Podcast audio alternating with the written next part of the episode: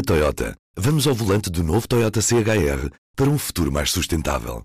Se esse também é o seu destino, escolha juntar-se a nós. O novo Toyota CHR, para além de híbrido ou híbrido plug-in, incorpora materiais feitos de redes retiradas do mar. Assim, foi pensado para quem escolhe ter um estilo de vida mais ecológico e consciente. Cada escolha conta e escolher o novo Toyota CHR é ir mais além pelo planeta azul. Saiba mais em toyota.pt. Le pacifisme et tout ce qu'il recouvre, il est à l'ouest. Et les euromissiles, ils sont à l'est. We shall fight in the hills.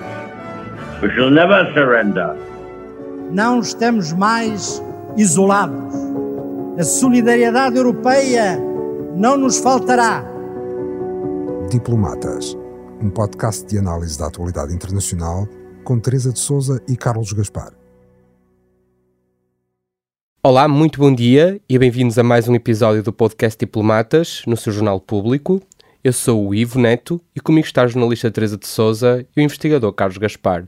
Estamos a gravar na tarde de quinta-feira, dia 29 de fevereiro. A semana fica inevitavelmente marcada pelo discurso de Macron ao dizer que o envio de militares ocidentais para a Ucrânia não é uma hipótese totalmente excluída. Ora, vamos ouvir o presidente francês. Tout a été évoqué ce soir de manière très libre et directe. Il n'y a pas de consensus aujourd'hui pour envoyer de manière officielle, assumée et endossée des troupes au sol, mais en dynamique, rien ne doit être, rien ne doit être exclu. Nous ferons tout ce qu'il faut pour que la Russie ne puisse pas gagner cette guerre. Carlos, o que quis na verdade dizer Emmanuel Macron no discurso desta segunda-feira? Quis dizer que era contra a estratégia do presidente Biden e do, chance, do chanceler Scholz em relação à uh, uh, Ucrânia.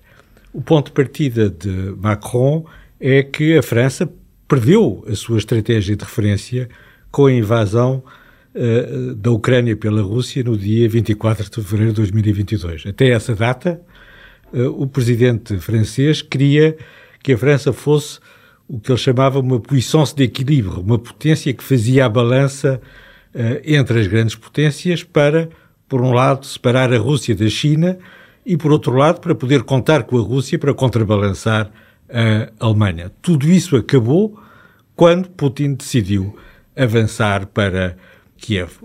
O presidente francês demorou mais de um ano a reformular a sua estratégia, mas finalmente a sua posição é que se clarifica uh, nos últimos tempos é a de que, uh, ao contrário de Biden e de Scholz, que querem que a Ucrânia sobreviva à invasão russa, o presidente francês quer derrotar a Rússia. E, nesse sentido, fez uma série de propostas uh, concretas para alargar, não apenas aumentar, mas alargar os domínios de apoio militar estratégico à uh, Ucrânia, no domínio cibernético, no domínio das informações, no controle da fronteira com a, a Bielorrússia e depois para carregar nas tintas disse e nós não podemos excluir a presença de soldados uh, europeus ocidentais na Ucrânia, no teatro uh, das uh, operações. Ele já veio retificar, o primeiro-ministro já veio retificar que não se trata de entrar em combate, não se trata de passar a ser beligerante no conflito ucraniano, mas em todo o caso, soldados são soldados e a Ucrânia é um terreno de uh, guerra. Macron foi uh, imediatamente criticado, uh, não só por Scholz, como por todos os socialistas à volta da mesa, incluindo a Eslováquia, que chegou tarde à conferência, a Espanha e Portugal. Os Estados Unidos e os britânicos também se separaram da posição de Macron. Foram eles que inventaram a posição de que não haverá um soldado uh, na Ucrânia, britânico, americano, uh, europeu, na Ucrânia, e que retiraram as suas tropas antes da invasão uh, em fevereiro de 2022. Mas Macron tomou uma posição e tomou uma posição que tem apoio em alguns países, sobretudo nos países da linha uh, da frente, e que teve um eco forte na opinião pública Europeia. Bem entendido, em França toda a gente está contra ele, mas isso era previsível. A França está completamente dividida nesta matéria. Sempre que há uma questão que envolve a Rússia, a França divide-se profundamente, mas a posição dele tem um certo eco, tem um eco uh, importante. A resposta uh, do chanceler Scholz mostra não apenas a extensão das divisões, mas também a diferença de método entre o presidente francês e o chanceler alemão. Scholz disse que não era possível mandar soldados para a Ucrânia, que nem a NATO nem a União Europeia podiam mandar soldados. Mas o chanceler Scholz pode impedir, porque tem um direito de veto na União Europeia ou na NATO, que a NATO e a União Europeia, como tais, enviem tropas para a Ucrânia. Mas não pode impedir um Estado soberano de o fazer num contexto uh, bilateral. E essa é uma vantagem que a França tem sobre a Alemanha. As Forças Armadas alemãs estão, todas elas, como um todo, subordinadas ao comando da NATO. Mas as forças francesas ou as forças portuguesas não estão.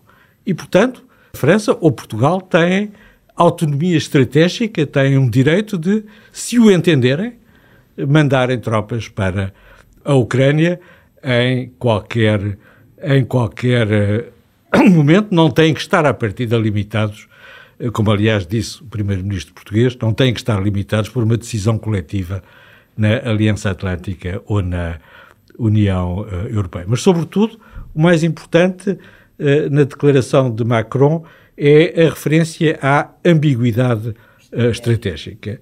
Uh, uh, a referência é pertinente porque é um recado para Biden e para Trump. Os Estados Unidos podem, em qualquer momento, envolver-se num conflito com a China em Taiwan, sem pedir licença aos seus aliados europeus.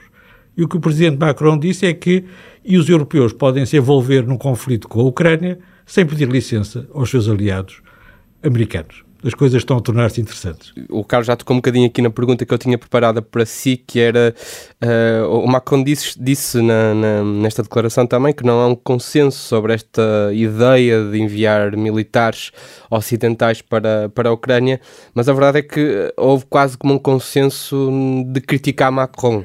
Não, não houve um consenso de criticar Macron, como o Carlos já chamou a atenção. As declarações de Macron foram muito bem aceitas, nomeadamente pelos países de, do leste europeu, Bálticos, os Bálticos, a Polónia, eh, os países que estão na linha de alguma maneira os a checos, Ucrânia. a Ucrânia sobretudo, obviamente, sobretudo os países que estão uh, na linha da frente. Eu creio uh, esta explicação que o Carlos deu sobre a estratégia dominante que tem sido definida pela dupla Biden-Schultz. Uh, Biden escolheu o Schultz como seu principal interlocutor do lado cá do Atlântico. De facto, esta ideia de Macron não encaixa aqui, e daí a reação de uma série, uh, a quente, digamos assim, de uma série de líderes presentes nesta reunião de Paris uh, da Europa Ocidental. Não foi uma reação uh, consensual, mas eu creio, de uma maneira mais prática, que o que Macron perguntou aos líderes que estavam sentados à volta da mesa e que incluíam também os Estados Unidos, o Canadá, além dos aliados europeus, foi, uh, meus senhores, até onde estão dispostos a ir para impedir que Putin ganhe esta guerra? No fim de contas, foi a pergunta que ele colocou. E é uma pergunta perfeitamente pertinente hoje, no momento em que, por um lado, assistimos na Conferência de Segurança de Munique a um ambiente quase de depressão uh, sobre a guerra na Ucrânia, que foi muito motivado pelo facto de uh, os ucranianos estarem neste momento, como o Zelensky está farto dizer, numa situação extremamente difícil para aguentar a pressão russa, numa altura em que Putin manda para cima deles tudo o que tem à sua disposição. Nessa reunião pairou este sentimento de medo, de pânico uh, em relação àquilo que pode acontecer, uh, embora também alguma sensação de urgência, mas não saiu uma posição de determinação em relação a esta pergunta que no fim Macron fez aos seus parceiros europeus e norte-americanos em Paris. Isto parece-me ser o, a questão fundamental. E depois também não podemos dizer que a pergunta de Macron, a, a admissão da ideia uh, de Macron sobre se mais tarde ou mais cedo pode haver tropas uh, da aliança envolvidas nos combates na Ucrânia, esta ideia também não surge uh, do nada, do vazio. Eu só lembro que nas últimas, no último mês, desde janeiro praticamente, Boris Pistorius já disse publicamente, estou-me a referir ao Ministro da Defesa da Alemanha, já disse publicamente uh, que num, num período de 5 a 8 anos podia haver um ataque da Rússia à NATO. Esse ataque será muito mais provável se a Rússia vencer a Ucrânia, como é óbvio. O Ministro dos Negócios Estrangeiros polaco, Sikorski, Radek Sikorski, reduziu esse prazo para 3 ou 4 anos. Os estónios, uh, os lituanos, os letões têm a mesma percepção e a própria NATO tem em cima da mesa cenários uh, que não, não, não são só, uh, não dizem só respeito a um ataque em grande, em grande escala da, da Rússia à NATO, que é, no fim, o seu cenário fundamental, é para isso que ela existe, mas também tem cenários de intervenções, sobretudo nos Bálticos, de provocação, de, uh, como a gente diria em linguagem popular, de toca e foge, de fazer uma provocação num daqueles países, retirando a seguir, uh, e que a NATO, uh, com todos os seus parceiros europeus, tem de ter isso em consideração. Portanto, a questão que Macron levantou não surge do nada, surge de um contexto muito preciso, muito claro, como ele disse, a Rússia representa hoje uma ameaça existencial à Europa, uma ameaça existencial à União Europeia. Temos de estar preparados para uh, traduzir esta ameaça numa estratégia qualquer que temos de ter uh, para conseguir enfrentá-la. Além disso, referindo-me uh, à evolução que o Carlos já referiu do pensamento Macron, que inicialmente, como nós nos lembramos, Ramos começou no início desta guerra, ainda não tinha arrumado a sua cabeça, que é uma cabeça que normalmente pensa bem, estava preocupado com a ideia de não humilhar a Rússia, era o que ele dizia nessa altura. Logo em junho do ano passado, eh, Macron foi a Bratislava, a capital da Eslováquia, no seu célebre discurso de Bratislava, é assim que ele se chama, dizer fazer a, meia, a sua meia-culpa aos países da Europa de Leste. O que ele foi lá dizer é, foi muito simples. Devíamos ter ouvido os vossos avisos em relação à Rússia. Não ouvimos meia-culpa, passámos a perceber agora que a Rússia era de facto uma ameaça imensa, não só para a Ucrânia, não só para os países bálticos, mas para o conjunto da União Europeia e uh, para a NATO e os aliados europeus da NATO e naturalmente para a América. Portanto, não há aqui nada de surpreendente. Há aqui a evolução do pensamento que nesta circunstância atual, com o que se passa no terreno, que é do ponto de vista da Ucrânia, e nós vemos as reportagens verdadeiramente aflitivo, a Europa tem de tomar consciência daquilo que quer fazer e não pode continuar naquela ideia lenta e gradual de ir pensando o que é que vai dar, o que é que não vai, não, não provocar a Rússia. Uh, deixa só um, um, dois exemplos muito recentes para acabar. O, o, primeiro, o Ministro da de Defesa da Finlândia e o próprio Secretário-Geral da NATO, Stoltenberg, disseram nos últimos dias, o Ministro da Defesa disse aliás ontem, o finlandês, uh, que não tem qualquer problema em que o, há as armas que eles, pessoalmente, como país, fornecem à Ucrânia, sejam utilizadas para atacar alvos na Rússia. Até agora, isso, isso, é uma, é uma, é uma mudança, mudança muito, grande, grande de discurso. Em contrapartida, o que diz o, o chanceler Scholz é que não entrega, e agora clarificou ontem a sua posição, não deixou qualquer ambiguidade, não manda Taurus, os mísseis de longo alcance, uh, para a Ucrânia, uh, ao contrário do que estão a fazer neste momento o Reino Unido e a França, uh, porque não quer uma escalada de guerra, estamos outra vez a agarrados à ideia de escalada de guerra e porque não quer que a Ucrânia possa atingir território uh, russo. Portanto, temos aqui de incluindo facto. A Crimeia. Incluindo a Crimeia. Temos aqui um, de facto um dilema estratégico que a Europa vai ter de resolver sob pena de se arriscar, e isso seria uma tragédia para a Ucrânia para a Europa e para o mundo a perder, a, ver a Rússia a vencer a guerra na Ucrânia.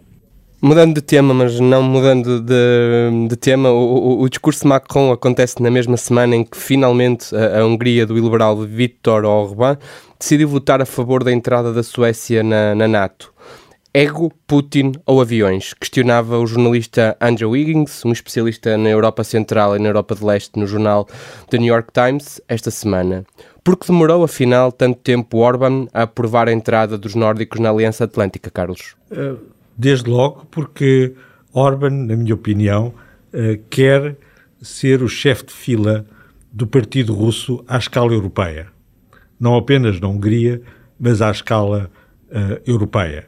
Há, uh, na extrema-direita e na extrema-esquerda, uh, vários pequenos partidos radicais, aliás, uns maiores do que uh, outros, que, uh, cujo tema central é a oposição ao apoio europeu à uh, Ucrânia, quando não o alinhamento efetivo com a posição de Putin e, em certos casos mesmo, com os valores, com os valores mais reacionários que o presidente russo defende com o seu regime, com o seu regime autocrático.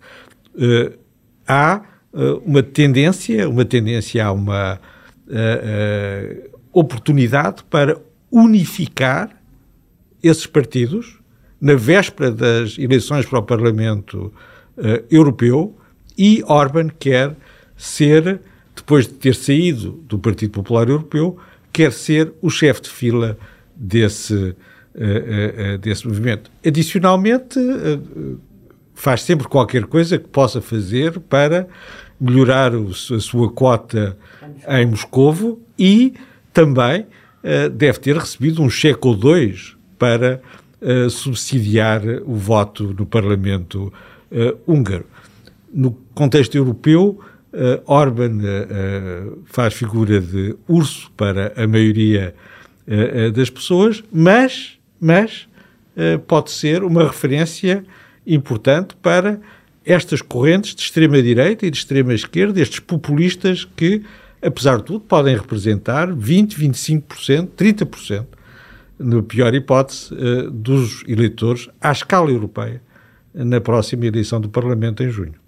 E Orban também está com a atenção virada para as próximas eleições norte-americanas. Uh, naturalmente, Orban, uh, uh, Orban acha que, o, que Trump pode, já achou na sua primeira eleição que Trump vinha abrir uma, uma nova era na relação transatlântica e uma nova era política na Europa e nos Estados Unidos e vo volta naturalmente à mesma, à mesma postura, aliás, uh, quando os conservadores americanos se reúnem, uh, o que fazem, ainda agora fizeram outra vez e fazem de vez em quando, uh, para debater a sua estratégia, um, os conservadores MAGA, os conservadores, Trump, uh, para debaterem, que hoje domina o Partido Republicano, para debaterem a sua estratégia na América e na Europa, uh, o, o, partido Fidesz, o partido de Orbán, e às vezes o próprio Orbán,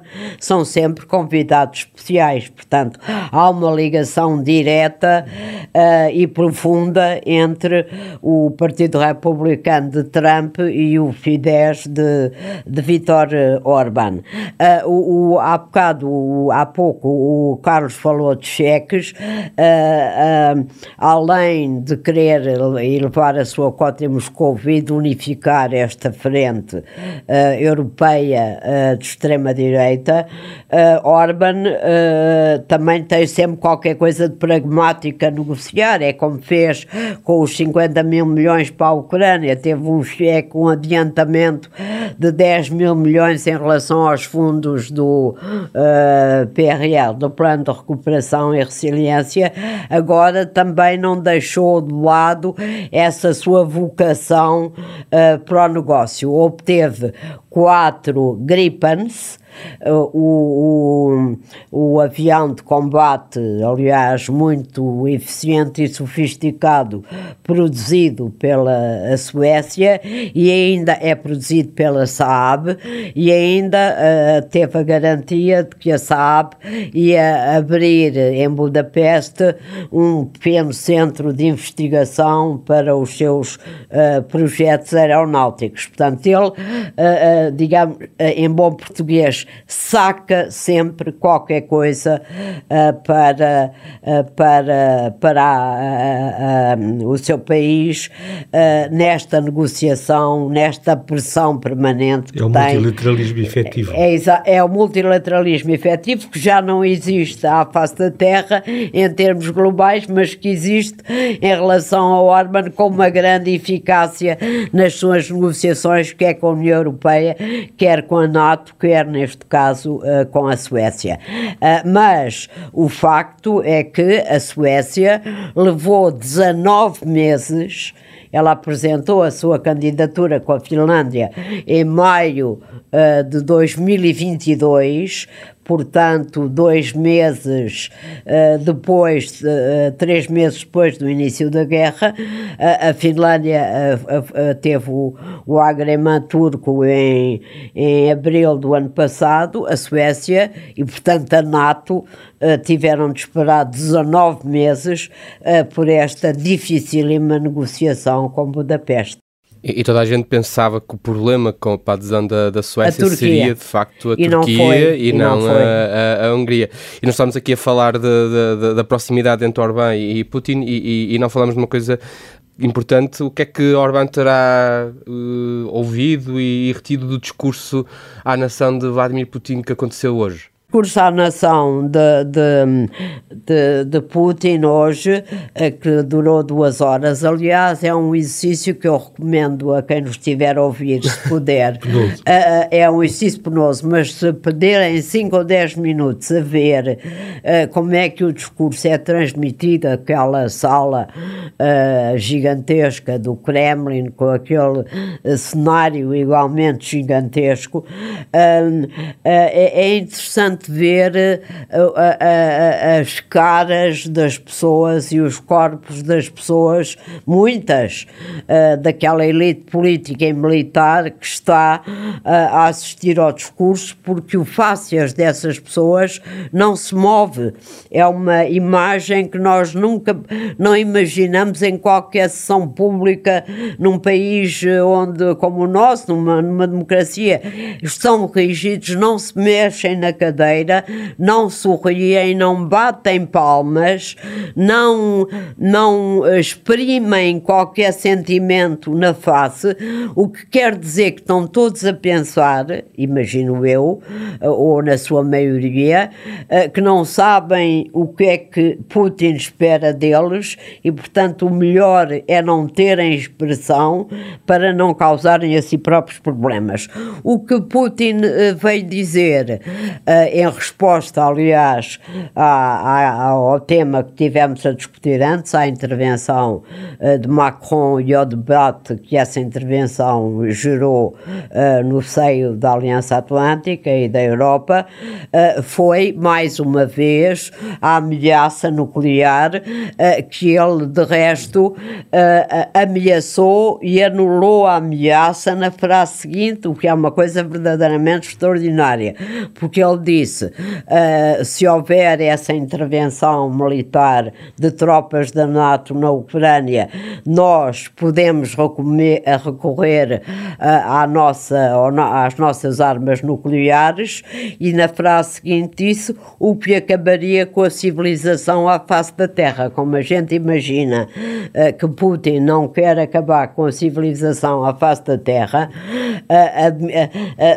devemos valorizar, de ter, não é reduzir a zero a esta ameaça, a preocupação com esta ameaça. Aliás, os Estados Unidos disseram imediatamente que era inadmissível, inapropriada, mas de alguma maneira é uma ameaça que até agora, a única diferença é que até agora Putin encarregava a Dmitry Medvedev, o chefe, o vice-presidente do Conselho de Segurança, que já foi uh, presidente russo no intermédio, no intervalo entre dois mandatos de Putin, fazer essas ameaças, ou então os comentadores nas televisões, uh, uh, num ritmo bastante frequente, ao ponto delas serem desvalorizadas. Desta vez é ele próprio que as faz, mas evidentemente nós sabemos que o caracteriza as armas nucleares, ou melhor, o arsenal nuclear norte-americano e o arsenal nuclear russo, é que elas existem para não serem utilizadas.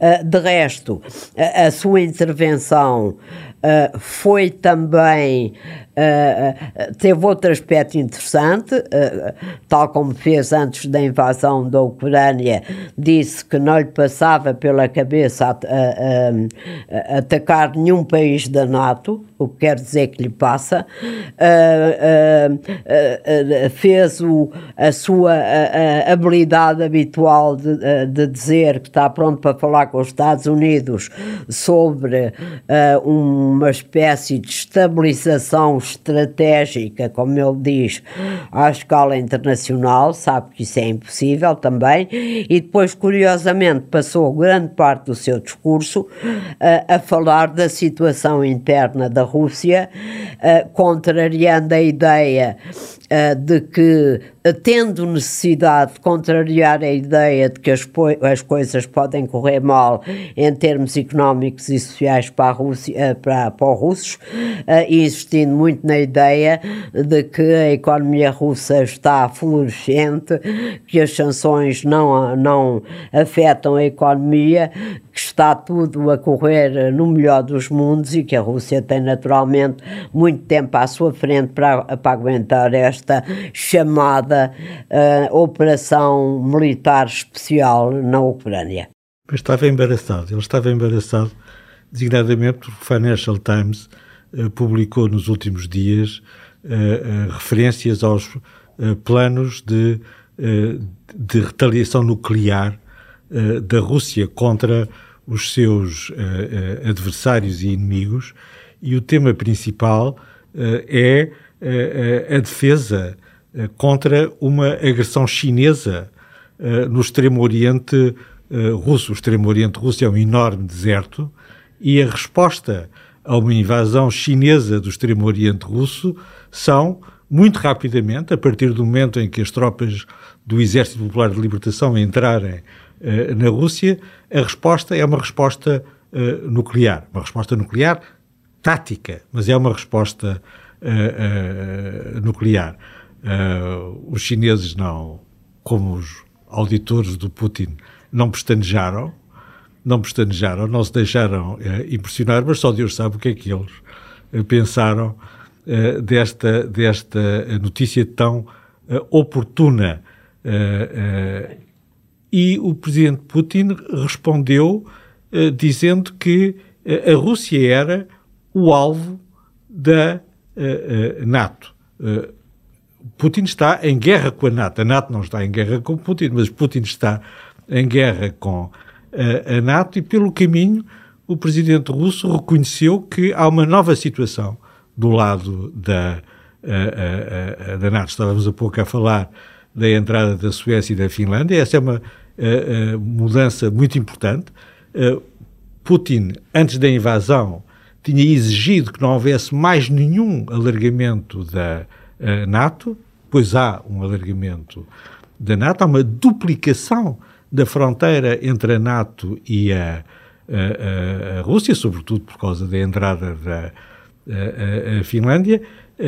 Há uma revalorização estratégica do Báltico, é mais difícil agora intimidar a Polónia e as repúblicas bálticas. Há uma revalorização do Ártico, a Suécia é membro do Conselho uh, do Ártico e reforça as posições da NATO no Conselho do Ártico, que vai ser um terreno de competição estratégica entre a NATO e a, a Rússia cada vez mais nos tempos mais uh, uh, próximos. Mas além disso, nós hoje temos uma NATO que voltou a ter capacidades uh, operacionais. Quando o presidente Putin diz que uh, estão a escolher alvos na Rússia, a NATO está a escolher alvos da Rússia, uh, diz bem diz bem, porque pela primeira vez desde o fim da Guerra Fria, o quartel-general da NATO passou a ter autoridade para escolher alvos dentro da Rússia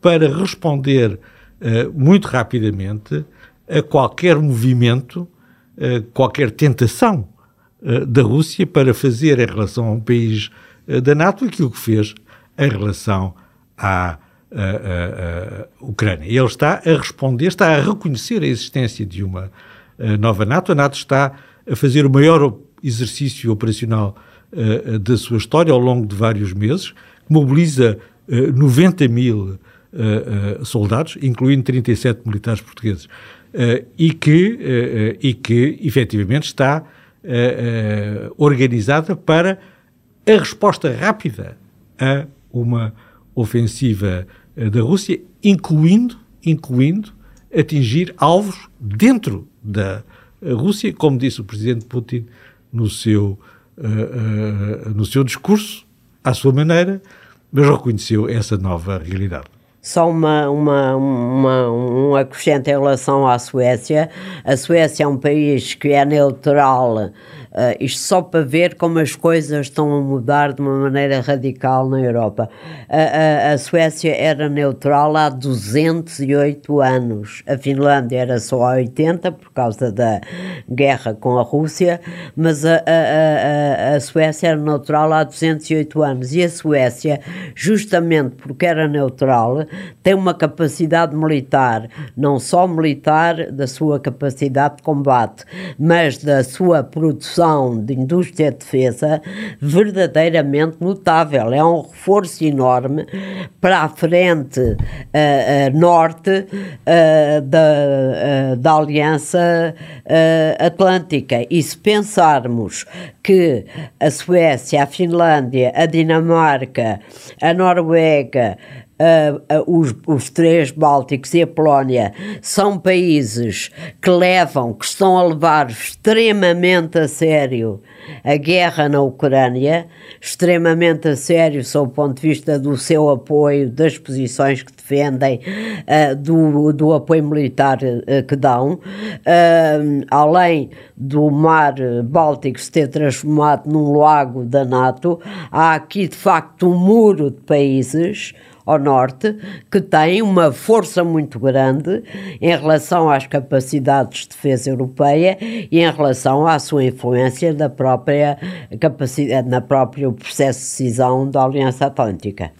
Não são só os, os, países da Europa do Norte, são os países da Europa do Norte e a Grã-Bretanha. E a Grã-Bretanha, esqueci-me da Grã-Bretanha. Uh, uh, outro dia houve um comentador na televisão uh, que disse, portuguesa, que disse que a norte de Berlim uh, uh, as pessoas estavam todas cheias de medo da Rússia. É mentira. A norte de Berlim as pessoas estão a preparar-se para a próxima guerra. E a sul de Berlim as pessoas estão cheias de medo da Rússia. Muito bem. É, é, uma, boa, é uma maneira de, de encarar uh, o que de facto está a acontecer. E para acabar, queria fazer uma pergunta sobre uh, um outro acontecimento que, que, nós não temos falado tanto nos últimos programas, mas que continua a acontecer. Benjamin Netanyahu uh, apresentou na, no final da semana passada uma proposta de um plano para o que será o pós-guerra em Gaza. Uh, o, o, responsável israelita pretende implementar um perímetro de segurança com o Egito e controlar a segurança uh, na Cisjordânia e na faixa de Gaza. Este plano é possível, Carlos? É, é possível esta realidade? Sobretudo é imprudente.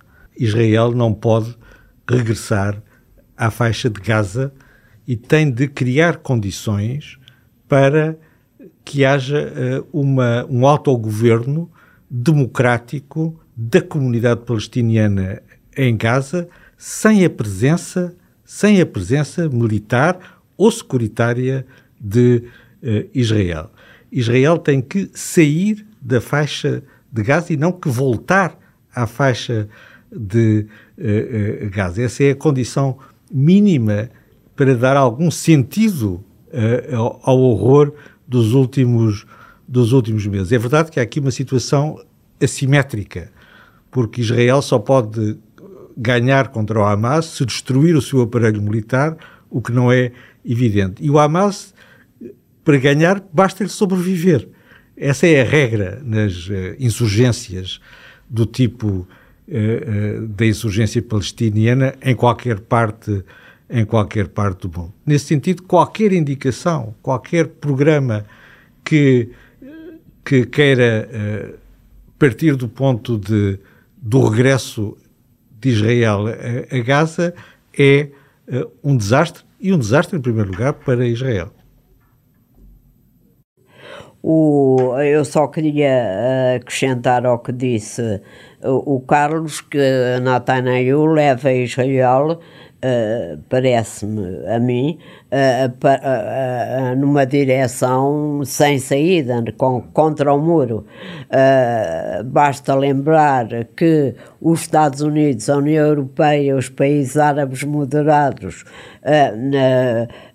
têm como objetivo para a saída desta guerra e para tornar alguma coisa que não seja apenas uma catástrofe para ambos os lados, uh, uh, o, o, voltar ao caminho do, dos dois Estados. Netanyahu rejeita essa ideia, fez aprovar uh, no Knesset, no Parlamento israelita, a rejeição da ideia de dois Estados.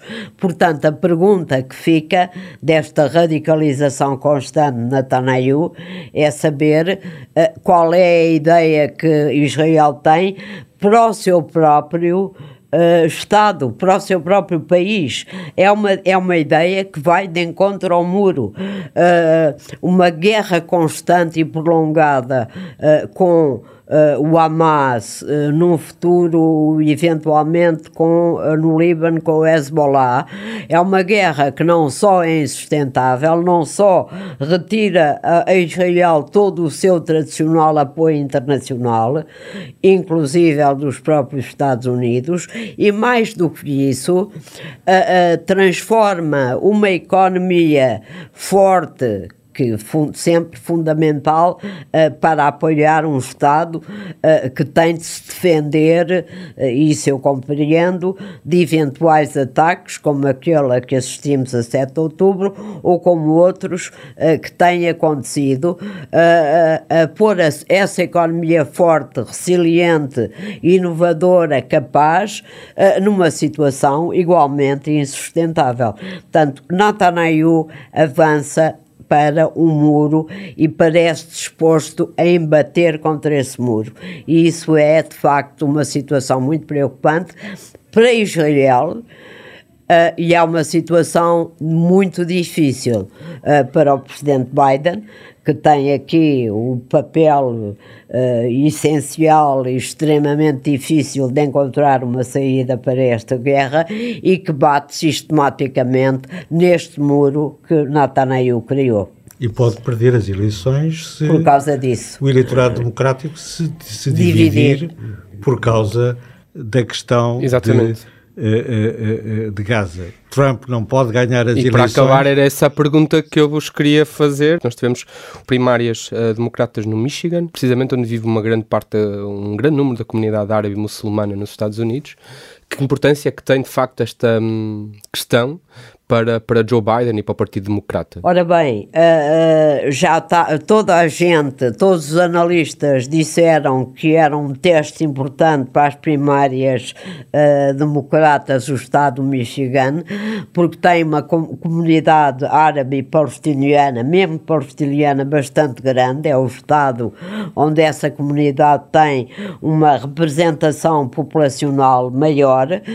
o resultado não foi um desastre desastre para Biden, naturalmente. Uh, as previsões da, dos democratas é que houvesse 10% dos votos uh, em Biden nas primárias uh, que fossem em branco para mostrar esse descontentamento dos democratas de origem uh, árabe e palestiniana e para os democratas que não se revêem na política que Biden tem seguido em relação ao conflito em Gaza, essa, essa proporção subiu para os 13%, não foi propriamente dramática, mas é um aviso sério por uma razão muito simples. O Michigan é um, um daqueles aqueles estados fulcrais uh, para ganhar uh, ou perder as eleições. Uh, em 2016, Trump ganhou, em 2020, Biden ganhou, e isso foi fundamental para a sua vitória a nível nacional.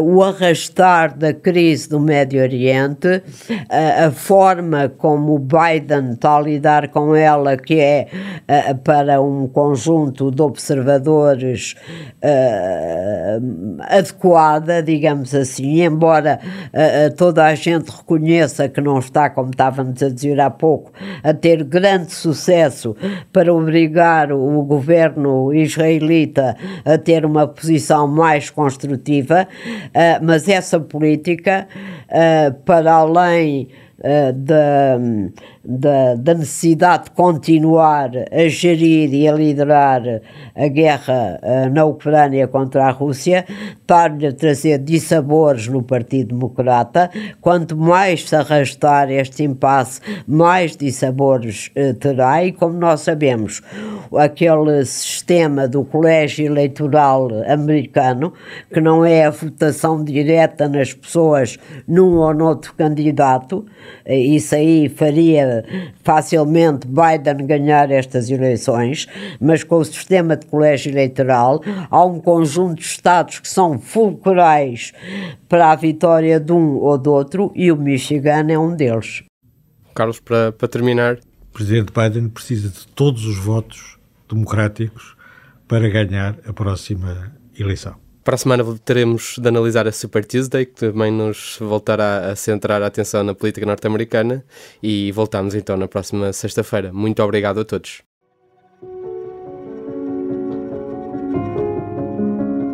O podcast Diplomatas é uma parceria público-IPRI, Instituto Português de Relações Internacionais.